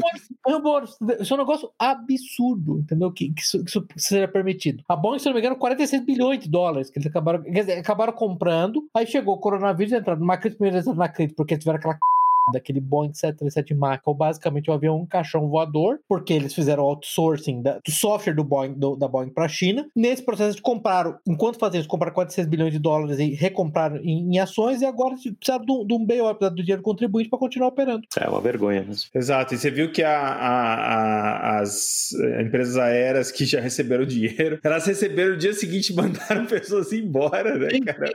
É uma coisa assim, é obsceno, é obsceno. Ó, hoje, hoje eu vi. Então, um imagina isso no Brasil, né? Esse dinheiro sendo injetado nas empresas. Então, falando, não, vamos ajudar os empresários no Brasil. Não, tem que ajudar a dos indivíduos, né? Ô, Salazar, você tem que ajudar o pequeno empresário, o gerador de emprego, o pequeno empresário. Eu não tenho que ajudar a mega corporação. É, Todo que a mega corporação. A mega corporação, hoje eu vi uma entrevista do Taleb, hoje, tá? O Taleb falando: olha, eu não entendo o bailout. Uma mega corporação, em primeiro lugar, o Covid-19, né? A pandemia, não é um Black Swan, não é um CD negro. Ele falou: fico muito irritado quando vocês me falam isso, porque esse é um CD branco. Todo mundo sabia que uma epidemia poderia acontecer. Se você é uma mega corporação e você não tem reserva, você tem que ser entendeu? Não tem bailout para você. Bailout é para o indivíduo, indivíduo físico. Para as pequenas e para pequenas empresas. Uhum. A mega corporação, se você é Boeing e resolveu gastar 46 bilhões de dólares, essa safadeza que é recomprar suas ações, reportar números, recordes, entendeu? Você tem que se não tem o que fazer. Além disso, eu queria abordar aqui duas indústrias que vão ser particularmente afetadas aqui pela crise. Bom, bom, bom. Tem um monte, mas fala. Não, dois em específico. Um é a indústria de entretenimento. Sim, acho que Hollywood yes, yes. Vai, ser, vai, vai, apanhar de todos os lados. Hollywood vai apanhar por quê? É, por causa da, obviamente, meses sem bilheteria. Todo o seu uhum. cronograma de produção foi pro saco, né? Esse negócio que é calculado é, com muito cuidado, lá anos de antecedência, quando que um determinado filme que vai ser lançado, tudo isso foi pro saco. Empresas gigantes gigantescas aí também começando a enfrentar a crise. A AMC, empresa de cinema dos Estados Unidos, está praticamente quebrando. A Disney está perdendo 30 milhões de dólares por dia por causa do fechamento dos parques, não tem lançamento de filmes e tudo mais. Obrigado, Jesus! e além, além disso, também tem duas coisas que Hollywood particularmente depende que vão secar, né? Que um é o dinheiro chinês sendo investido em produções e outro é a bilheteria chinesa, né? Então, Sim. então a indústria do entretenimento está apanhando todos os lados. Vai, vai ter muita crise. A Aí a gente entra, na, a gente entra naquela quesito das, das coisas positivas da pandemia. Não vamos falar das coisas boas da pandemia. É, a Viacom tá, tá para quebrar também, a empresa que hoje que é dona da CB, CB, CBS, do Paramount Studios, franquias como Star Trek, tá, tá para quebrar. Ela passou por um, um, processo de refusão depois das empresas estarem separadas. Se refundiu agora, ele não tá tendo dinheiro para pagar lá os, os, compromissos. Tá falando até de vender a franquia Star Trek para alguém. Uh, a indústria de quadrinhos, como um todo, nos Estados Unidos, está quebrando por conta de anos de, de, descaso, anos de lançamentos equivocados. E agora as, as, a distribuição de quadrinhos é um monopólio nos Estados Unidos. Uma empresa que chama Diamond já falou: dinheiro, não tem dinheiro, não tem, não tem produto para entregar. Então, o varejo na ponta está quebrando. Todas, todas as comic shops vão quebrar. É, tudo que é varejo, né? Enfim, até a prostituição, né? Que é um maior varejo que está so, tá é. sofrendo bastante, né? É. é, não vai acabar, obviamente mas é um momento interessante. Né? Esse é um negócio bem resiliente, viu, Salazar? Isso aí não acaba, não. Não, não vai acabar. Ela se reinventa, né? Eu acho que isso é uma indústria que vai ser muito afetada no curto prazo, e outra, acho que é a gig economy, que vai ser revista, né? Muita gente, ah, que, sabe, você é motorista de Uber, sua renda foi a zero, né? Você não pode sair na rua, o que, que você faz? Cadê o seu colchão? Cadê a sua, o seu plano de saúde, né? Tudo mais. Você tá falando de, do Brasil em particular, é gig economy aqui no Brasil é o famoso não pico, só, né? É, não só aqui, né? É Nos Estados pico. Unidos tem muita gente que investiu em é. Airbnb, por exemplo. O cara pega a, a poupança dele e compra Sim. imóveis na região de Orlando, sei lá, para vender, para alugar para turista no via Airbnb. renda também foi a zero, né? Muitas dessas desses, dessa economia de economia eletrônica acabou, né? Ô, Zé, é, para acrescentar, já que você está começando a elencar, né? Empresas aéreas Sim. que já eram pré-falimentares, na verdade já viviam com mais de lucro de 1% ou menos, já estão desesperadas, né? Já estão. É, hotéis, Sim. rede de hotéis Então, turismo em geral, né? Tudo que tem a ver com geral tá devastado. Agora, coisas boas, como o, o, o Salazar falou, universidades. Que o que vai acontecer agora é, é uma ressurgência, né? Do, do, do ensino à distância, né? Sim. É, é, e universidades já estão sofrendo. Eu sei que é, hoje nos Estados Unidos, por exemplo, elas receberam parte daquele, como é que chama? O CARES Act, né? O Coronavirus Relief and Economic Security é, Act, CARES Act, foi aprovado em 30 de março, 4 de abril, né? Deu, inclusive, um bailout para as universidades americanas, mas agora não tem alunos, elas estão 315 milhões de dólares. Elas é, estão quase as pessoas também vão notar agora que o, o, a educação superior é uma farsa, né? Aquele Sim, diploma é de farsa. aquele diploma de estudos de multigênero, é, negros, é, pansexual, pansexuais com major em, em perversões, ele não é útil para nada. Sim. Entendeu? E inclusive um sistema esse aí, esse tipo de, de assuntos aí que é tá infiltrado no setor de entretenimento que também está sendo abalado por aí. O, o Pepe, você viu os últimos lançamentos da Marvel de quadrinhos, os personagens? Ah, mas tem é, pansexual que faz sexo com animais e vegetais simultaneamente. Não, tem um, um, grupo específico lá que gerou um backlash terrível lá, que acho que chama Novos Guerreiros, nem sei se vai ser chegar a ser lançado. Tem dois personagens lá não binários, um que chama Safe Space e outro que chama Snowflake. Nossa, que pariu. É isso, é isso que a indústria de quadrinhos está produzindo. Ah. Eu não sei quanto você lê, mas assim, eu sei que eu e o Zeno, a gente lia quadrinhos. Eu li bastante. É. Enquanto eu a gente crescia, lia bastante. Hoje em dia, o Salazar também lia, o, o, o também lia. Hoje em dia tem condição, gente. Um negócio bizarro, um negócio maluco, entendeu? Uhum, sim. É assim, o herói, a característica básica do herói é a orientação sexual dele e ele faz sexo com plantas, flores e pequenos animais. Uhum. Simultaneamente. Vai tomar que coisa bizarra. Uhum. Ele salva a humanidade e vai pra casa da né? É, é infelizmente, é, é, essa indústria eu acho que não sobrevive. A indústria de quadrinhos não sobrevive. Mas o negócio é auspicioso, Zeno. A produção em série de drones comunistas ateístas que é a universidade vai sofrer um impacto enorme. Isso é muito bom. Uhum. Isso é muito importante. Isso é muito bom. É, você também tem a Las Vegas, vai sofrer muito agora, né? Porque. Nossa, isso aí tá. Las Vegas só é viável com um turismo fluindo, né? Las Vegas tá perdido. Tudo que tem relacionado com turismo e com gastança né, da, com lazer, eu acho que vai, vai sofrer. É, eu acho, eu não sei se vai acontecer, eu acredito que não, mas eu acho que deveria ter uma, uma revisão. Que na verdade a crise que a gente está vivendo, apesar dos impactos, é uma crise pequena. A taxa de mortalidade é pequena, os impactos são Sim. pequenos. Seria muito. Absolutamente. É, sabe, tem coisas muito mais terríveis que poderiam estar acontecendo, que estão no horizonte, sei lá, um colapso da estru do fornecimento, estrutura de fornecimento de energia elétrica, tivesse uma explosão solar, alguma coisa assim, ou outras catástrofes naturais que a nossa sociedade, assim, a humanidade teria a beira da extinção, né? Isso daqui, tá, eu gostaria que isso, esse, a é, pandemia servisse como um alerta, né? Ó, gente, a sua sociedade está muito frágil, vocês não podem ficar perdendo tempo aí discutindo qual é a quantidade certa de banheiros que tem em prédio público, tem que se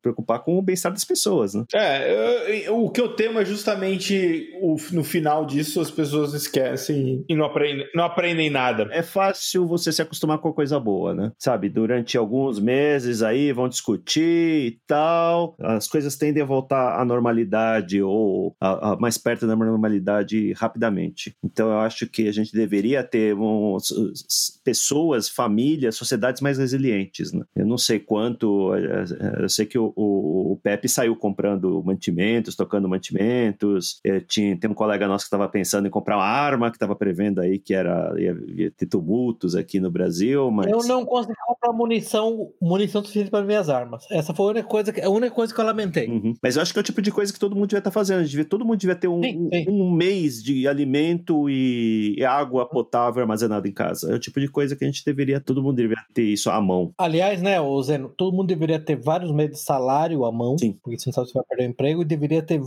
pelo menos alguns meses de mantimento à mão, né? Exatamente por conta disso. Mas esse é um negócio legal que você tocou, porque eu, eu vejo que você vai ter um, uma, uma reorientação mental muito parecida com a orientação mental após a Grande Depressão, né? Todos os negócios da Grande Depressão de 1929, a, a, todos os negócios vão ter que ter um colchão de sustentação para caso eles sejam fechados, Sim. porque a coisa que a gente lamenta que estejam sofrendo são restaurantes, por exemplo, né? Sim. Estão devastados. E eu acredito que essa geração nova, entendeu? Ela vai agora para as próximas duas gerações, isso, isso, vai, isso vai ser bem comum, né? Todo mundo vai ter esse colchão de alguns meses de operação, entendendo que é algo como pandemia, que de novo não é um cisne negro, tá lembrando do Taleb, é um cisne branco, pode re reocorrer o tempo todo, né? Aliás, voltando ao ponto, dizendo, essa epidemia em particular, ela, em última instância, ela é, ela é leve, ela é moderado leve, né? Comparado com o que poderia ser. Né? Sim. E assim, e eu me adianto que fazer outra, a próxima pandemia vai vir da China também. A China tem condições ideais para ser, ser um foco desse tipo de coisa, né? É um uhum. país que tem uma uhum. população grande, que tem uma higiene precária, muita gente vivendo na pobreza, tem um trânsito muito grande de pessoas entrando e saindo, né? Uma,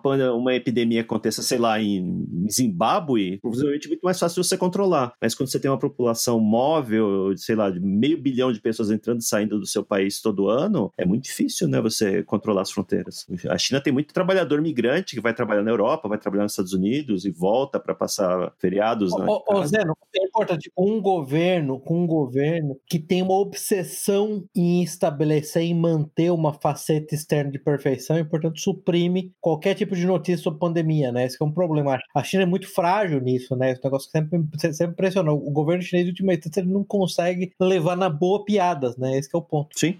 Aliás, se você tem aquele livro do. Uh, eu acho que é o Rafael Patai, né? Que escreveu aquele livro de A Mente Árabe e a Mente, e a mente Judaica, e é que ele estabelece aquela ideia da cultura baseada em. São culturas de vergonha, que é o caso da China, né? Que é o conceito que em inglês se chama de save face, né? A China está sempre preocupada em, em manter as aparências, né? Então ela está desesperada para manter as aparências. Ela mente, na verdade. Não é simplesmente. E nisso talvez a gente discorde até entre, no grupo, não é simplesmente comunismo, não, entendeu? A China, o, as asiáticas em geral, têm um problema enorme com aparências e com reputação. Então eles fazem de tudo para manter a reputação, inclusive mentir, né? Sim. Aquele conceito de save face, né? Save face. O termo em inglês que a gente usa é save face. E eu, que trabalho com chineses diariamente, eu já vi isso várias vezes, tá? Eu já vi, assim, bizarro, um negócio do tipo. Sabe, eu lembro uma vez que eu tava discutindo uma, uma, uma peça de. Um, um, detalhe de um código com o chinês. Eu falei, não, mas esse código já foi feito por um outro colega, um colega meu que era por acaso era do leste europeu. Eu falei, passou um tempo, eu falei pro, pro chinês, o chinês estava na frente do, leste, do, do, cara do leste europeu. Eu falei, você já checou o código dele? O código dele funciona?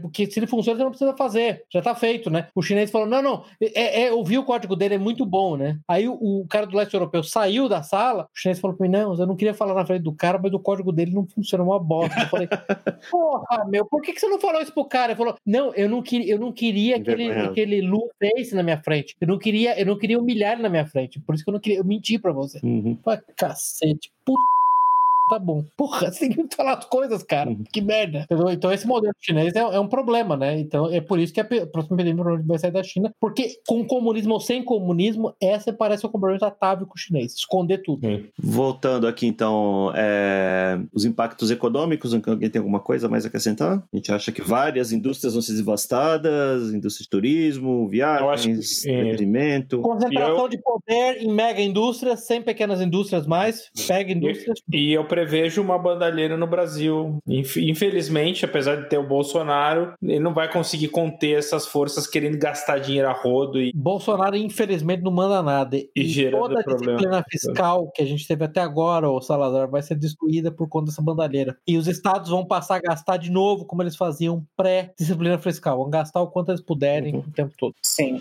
Apenas para encerrar o assunto aqui também, eu acabei de ser informado de que a hashtag monarquia já está trending topic no Twitter brasileiro. Aê! Então, se é para cravar uma previsão, a restauração é possível sim. Ah, possível, mas não é provável, né? Tudo é possível. É. Torcer, torceremos por isso, Jusilei, mas uh, torceremos por isso sem, sem apostar um tostão nisso.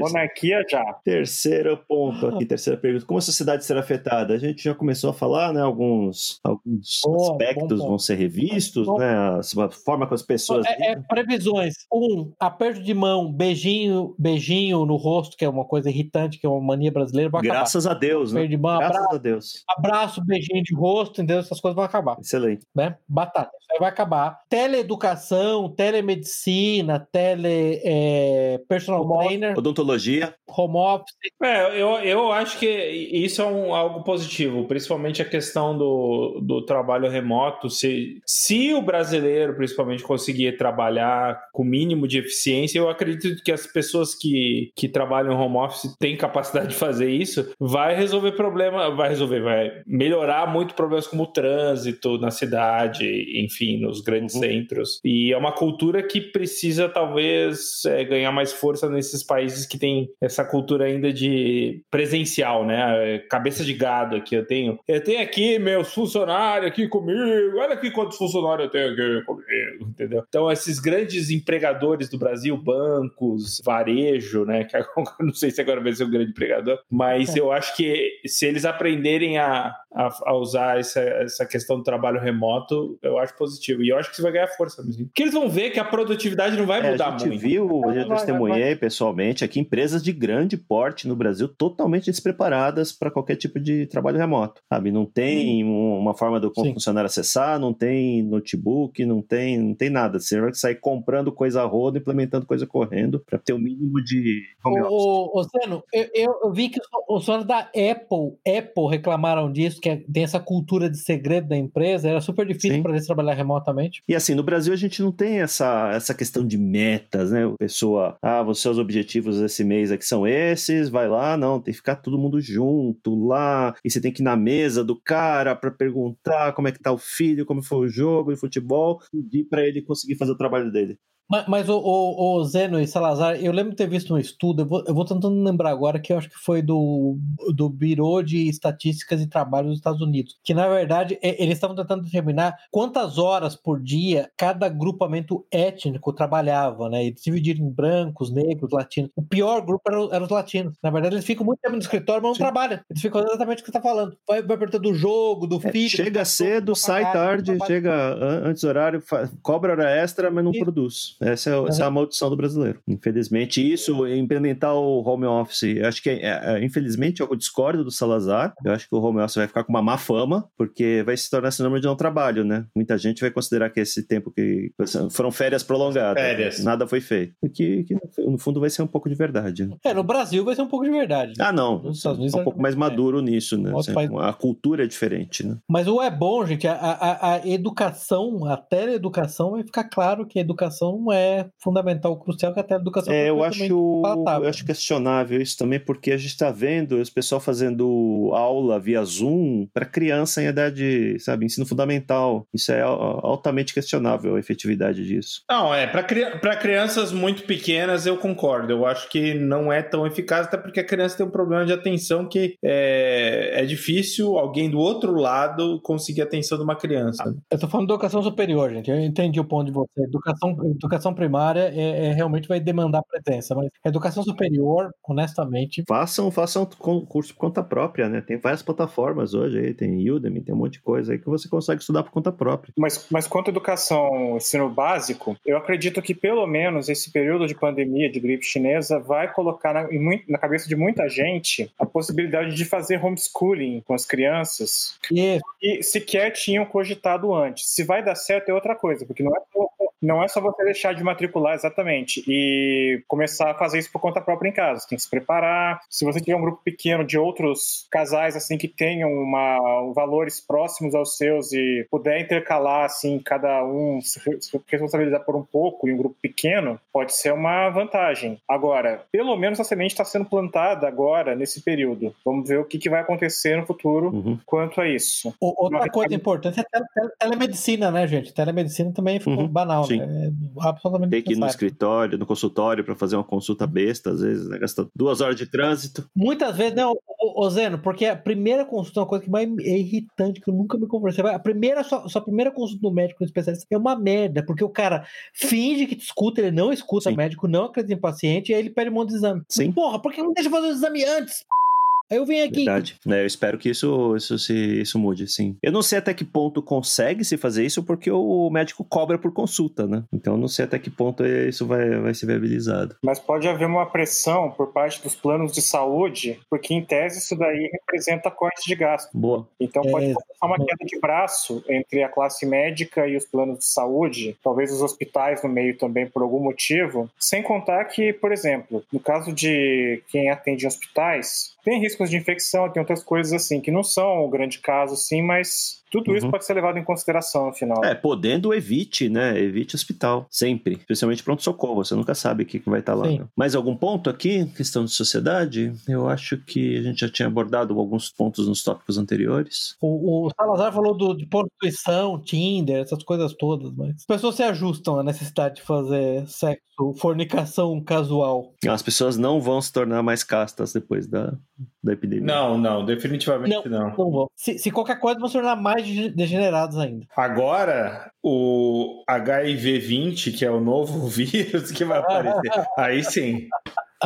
Ah. Vem aí Bom, o HIV. Quarta pergunta: quais serão os efeitos políticos? Eu cravo aqui inicialmente minha previsão, me cobrem ano que vem, Trump reeleito. Ah, essa é uma boa pergunta. Trump reeleito se se a pressão para é, estabelecer o voto por meio, por correio nos Estados Unidos não for, não, não for concretizada. Candidato for, é o virtual, Você qualquer um, né? Bernie Sanders eh, renunciou, é, encerrou sua campanha um tempo atrás, candidato opositor ao Trump vai ser o Joe Biden. Tá? Basicamente, ele não tem a menor ideia de onde ele está. Está claramente cara, cara tá... problema, algum, é. algum, algum, problema mental lá sério está acontecendo. Assim, primeiro debate, a, a única estratégia que o Partido Democrata tem que adotar é não deixe o Biden em debate nenhum, né? Fala que morreu a avó dele, não deixa ele falar, tem que. Opa. Não deixa ele falar, não deixa ele falar. Ele Aliás, eu tô curiosíssimo para ver os debates, sinceramente. Porque vai ser engraçadíssimo quando ele começar a se enrolar e começar a falar sobre os pelos da perna dele e sobre como os meninos da piscina passam a mão na perna dele e, e vai ser lindo. Vai e alguém perguntou pro Trump numa das coletivas de imprensa: Ah, você viu que o Biden atacou você por causa da sua resposta ao coronavírus, né? Num tweet.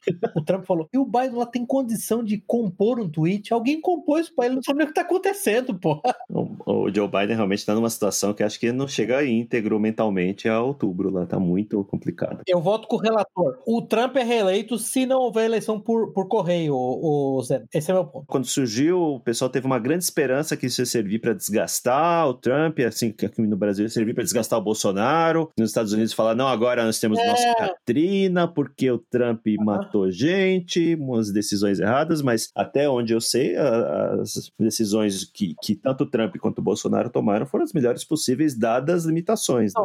As empresas, a, a, as empresas que fazem é, aquela tra, o traçamento de popularidade do Trump, na verdade, tem o Trump em recorde agora, especialmente devido à maneira como ele está administrando uhum. o problema do coronavírus. Os Estados Unidos é o país que tem o maior número Sim, de mortes no mundo, né? E ainda assim o Trump está tendo aprovação recorde. Porque, em parte, né, o, o, o Zeno, voltando ao seu ponto, né? Ninguém ninguém quer ser uma, uma Itália. Esse é o grande ponto. Ninguém queria ser uma Itália. E o Trump e o Bolsonaro, por razões diferentes, apostaram que seus países não seriam uma Itália. Eles não são, né? Porque, veja, uhum. nos Estados Unidos, apesar de ter o maior número de mortes, não tá faltando leito de UTI, entendeu? Não tá tendo nenhum desastre. Ninguém tá escolhendo, uhum. médicos não estão escolhendo quem vive e quem morre. Era isso que todo mundo queria evitar. E como você mesmo colocou, é por causa do clima, é por causa de vacina BCG, é por causa de vacina de sarampo, seja a razão que for, é por causa, é por, devido ao acesso ao HCQ, azitromicina, isso uhum. não tá acontecendo nos Estados Unidos, mais no Brasil ainda do que nos Estados Unidos. Sim. Ninguém tá virando uma Itália barra Espanha. Né? Exato. E assim, à medida que passa o tempo, é, o que, que a gente vai ver? É, a, a, opinião pública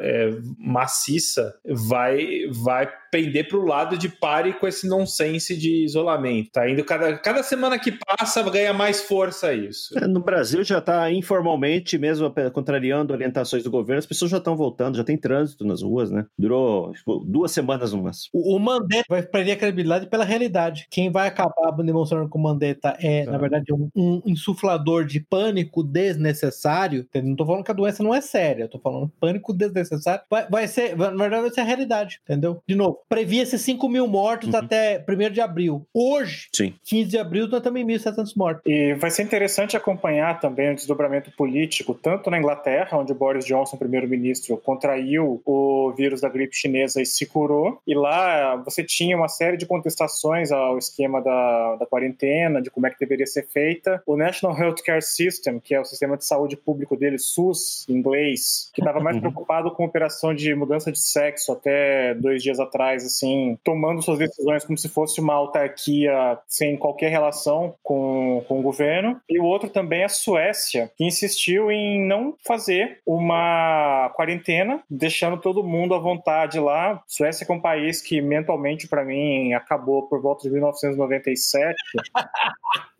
quando a degeneração começou lá com a, vamos dizer assim, a evolução, se é que é possível, do feminismo por lá. Agora nós vamos ver até que ponto a aposta deles em seguir contra a corrente no tratamento e na, na quarentena. Não fazer nada, e não fazer nada. O, é engraçado ver os torcedores do coronavírus no Brasil desesperados porque não tem uma explosão no número de mortes na Suécia, né? É muito engraçado é. os caras desesperados. Não, mas peraí, na Suécia, o pico ainda não chegou na Suécia. Fala, aham, sei. É, o pico tá sempre movendo, né? É, bicho, o pico já chegou na Suécia há muito tempo atrás. Não se esqueça que especialistas em pico temos até na Cracolândia. é.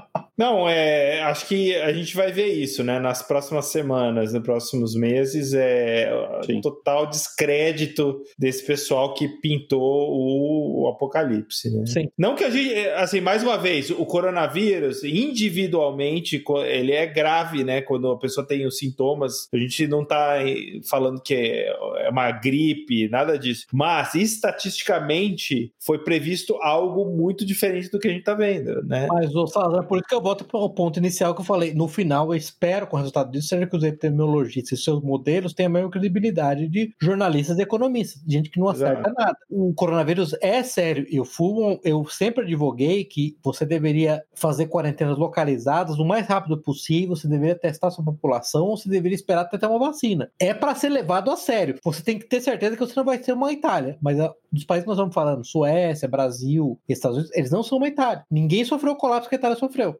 Portanto, dado que não sofreu, dado que terminou a seriedade do problema, agora vamos começar a operar sobre isso, né? Abrindo gradualmente a economia. Falando da Suécia aqui, números desse momento aqui. Casos ativos, 10.724 Casos fatais, 1.100 e 1.203.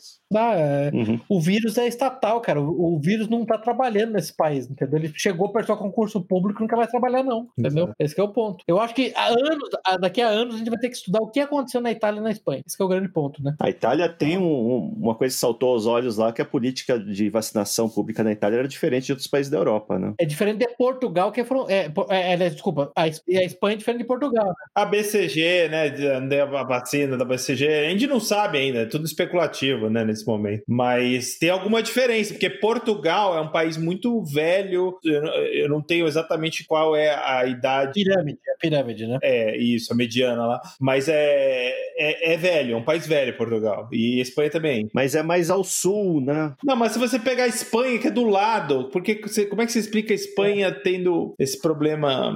Ô, Salazar, mas esse ponto que você falou da Espanha e Portugal é importante, mas esse ponto que o, o, o Zeno tocou, é importante, gente, quando fala da Itália, pergunta o seguinte: qual é a taxa de mortalidade no norte da Itália versus a Sicília, versus o sul da Itália? Uhum, é muito tá. importante. Porque não é a Itália como um todo que a gente morre na roda, é no norte da Itália, tá? É, a Itália, o que os casos estão praticamente concentrados, 80, 70% talvez na Lombardia, mais uns 15 a 20% no Vêneto e os demais ao longo, é, pelo território do país agora. Da Emília-Romanha para baixo, se tiver 5, 7%, eu creio que seja muito. E isso representa 70% do território italiano. É, a gente não sabe, ninguém sabe, isso precisa ser estudado. É, então, assim, tem alguma coisa estranha, né? A gente não sabe o que, que é, né? Aliás, o próprio vírus, né? Por que, que em certas pessoas ele tem uma reação muito maior do que outras? Também não. Né? Tem pessoas que têm é, é, sintomas mais leves e outras. Tem pessoas que são assintomáticos, né? Uma grande parte da população não tem sintoma nenhum. É, não, e, e não, não se explica também porque tem pessoas muito são saudáveis, tem uma relação, reação às vezes violenta, e outras pessoas que não são tão saudáveis que aparentemente uhum. se recuperam, enfim. Há pessoas na minha família que estão com Covid, assim, basicamente assintomáticas, tá? Há, há girininhos da família do Pepe que estão com Covid assintomático. Eu tive uma colega que foi para teve que proteir, ficou dois, três dias e foi recebeu alta. Voltando aqui para as questões políticas, dois assuntos então que vão ser vão perder muita força que estavam ocupando as manchetes nos últimos anos. Uhum. Um é os anti-vaxxers, né? Pessoas contra a vacina, vão subitamente desaparecer, né? E outro, o pessoal do Fronteiras Abertas é um Direito Humano, né? Quatro semanas atrás, então discutindo que fronteira aberta é um direito, as pessoas uhum. têm, que, têm que vir para onde bem entenderem. De repente, isso a gente está falando boa, boa, as pessoas boa, não podem sair das próprias casas, né? E, e, você não pode reclamar. Ô, Ô, Zeno, isso é perfeito, porque na verdade isso para mim é, é, é o ponto fulcral do colapso da União Europeia, né? Porque agora, como é que você vai manter a, a, as, as fronteiras abertas dentro da União Europeia? Na verdade, o que está acontecendo é o coronavírus deu a desculpa para os europeus se recuperarem do erro que foi abrir as fronteiras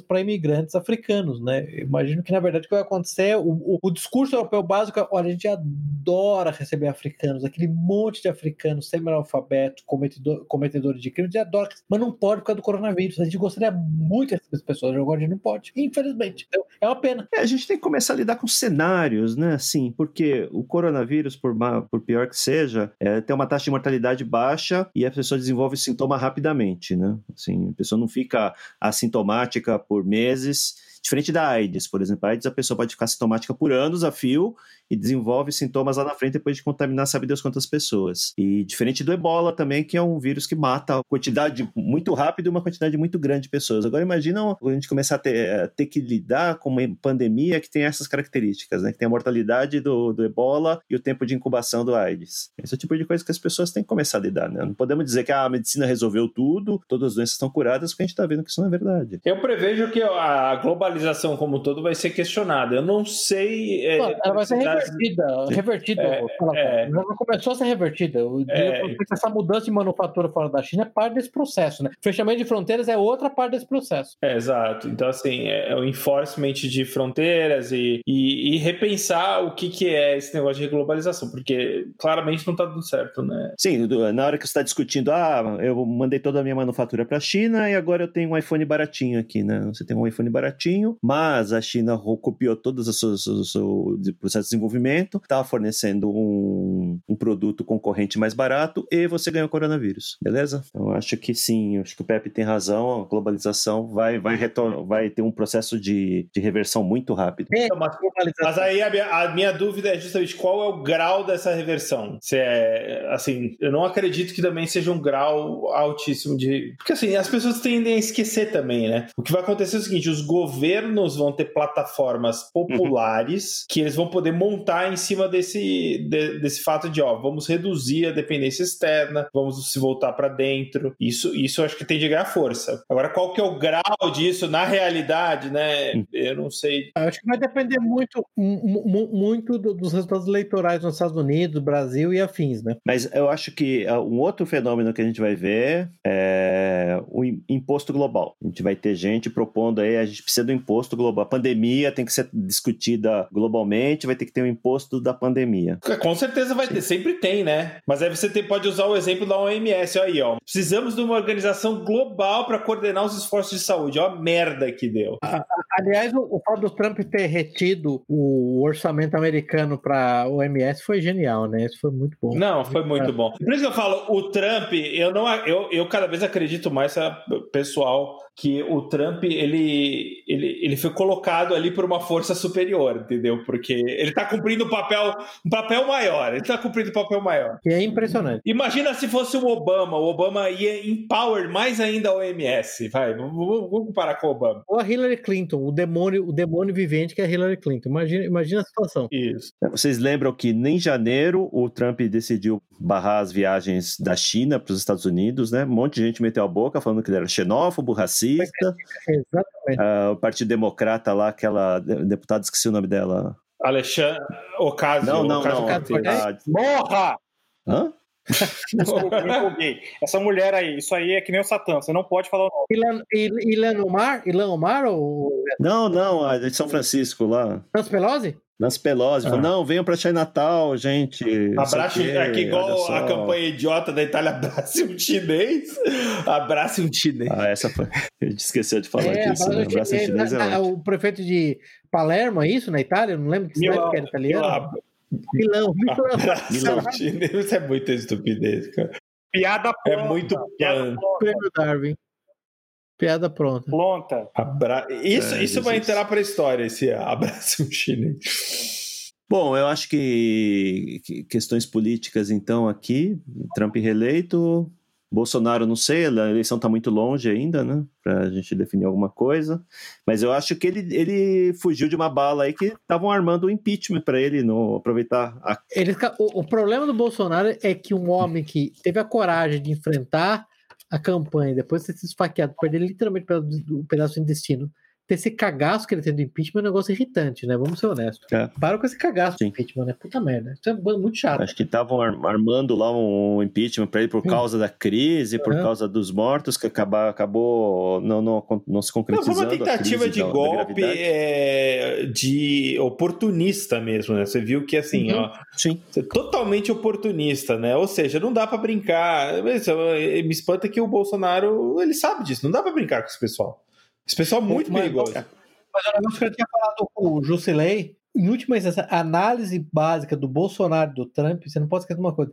Esses dois têm uma sorte, vai ter um rabo que é um negócio impressionante, né? Impressionante. Ah, político e goleiro tem que ter sorte, né? Não tem, tem jeito. sorte, esses caras têm sorte. O Bolsonaro apostou que a epidemia seria leve no Brasil por conta do clima, por conta do. o que seja razão. E foi leve. Está sendo leve, né? Uhum. Apesar, uhum, apesar do ministro vagabundo, que não tem o Mandetta, se, se estica o, o pico seria em março, agora o pico é em abril, agora o pico vai ser em junho. Né? Dessa, essa, esse, esse, pico, esse pico móvel dele aí, na verdade, que a epidemia não é grave no Brasil. Uhum. Não é grave. Assim, lamento, 1.700 mortos. Cada família, para cada família morta, de um morto é uma tragédia individual, mas assim, números absolutos realmente não, não, tá muito longe de qualquer previsão maluca que, que fizeram. Né? Sem dúvida. Bom, Quais seriam os efeitos políticos, então? Acho que a gente já concluiu aqui. Trump, globalismo vai, vai entrar em vai entrar na lista negra dos assuntos.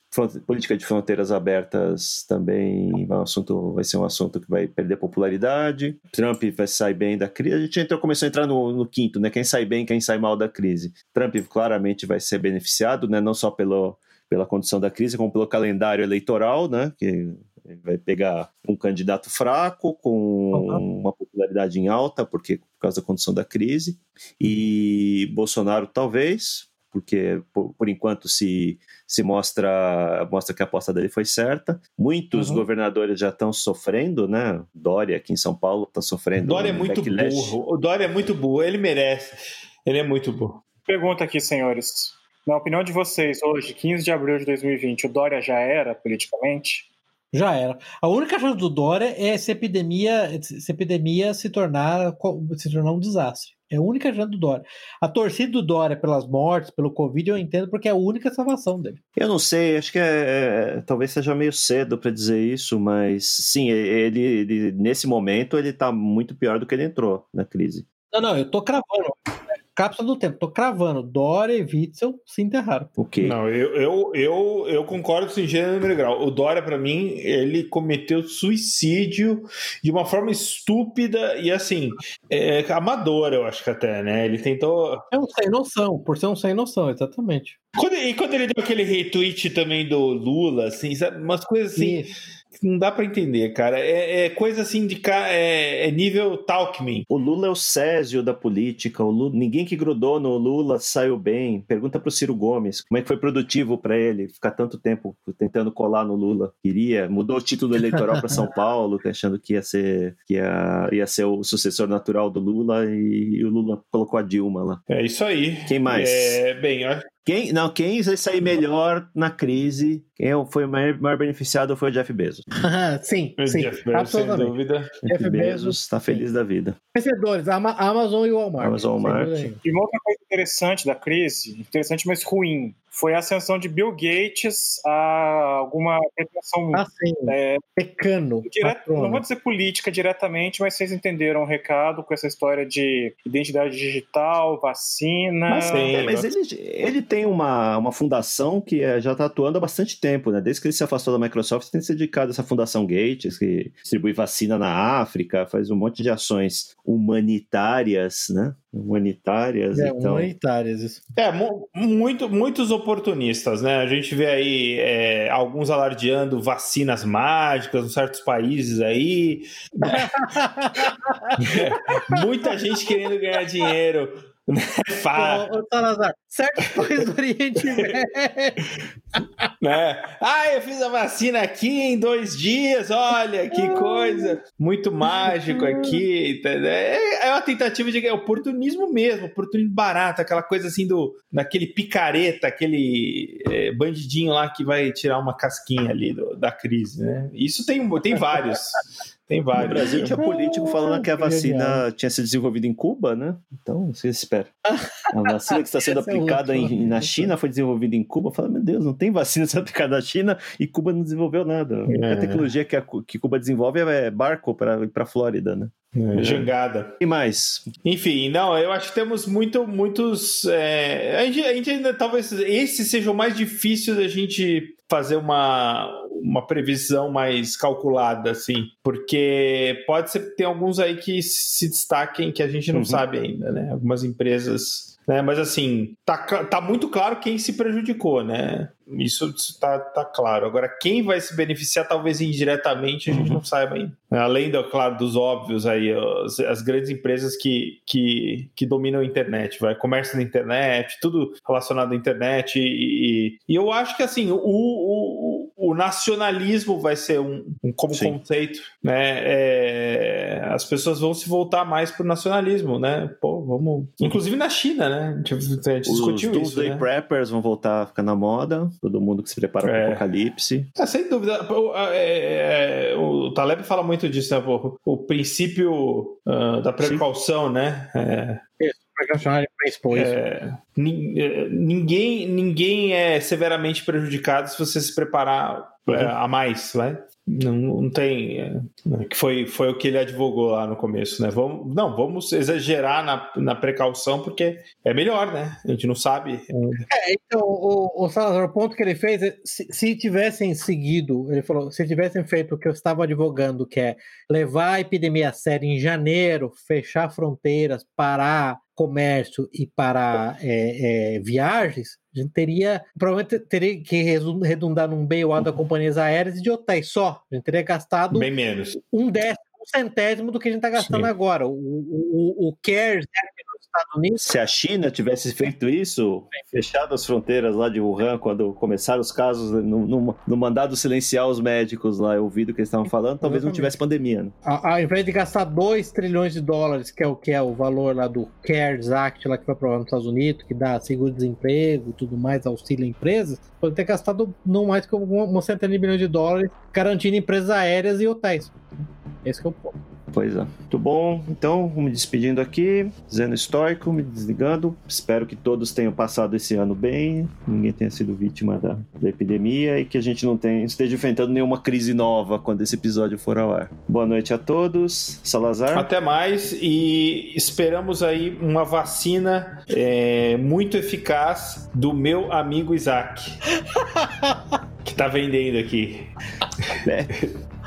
boa noite, boa noite a todos. E Jusilei. Boa noite, se, é, ouvintes do futuro. Espero que quando vocês estiverem ouvindo esse podcast, a Organização Mundial de Saúde tenha deixado de existir. Uhul! Ah, excelente. Ah, e a ONU também, se possível. e a Gre... How dare you! Obrigado, boa noite a todos. Encerramos aqui nosso episódio de hoje. Links para os livros, filmes e artigos citados durante a discussão estão no site da Liga. Assine o feed para ser informado automaticamente quando novos episódios estiverem disponíveis. Apoie o trabalho da Liga dos Leigos. Deixe o seu comentário, sugestão ou avaliação no site da Liga ou na sua plataforma favorita. Agradecemos a audiência.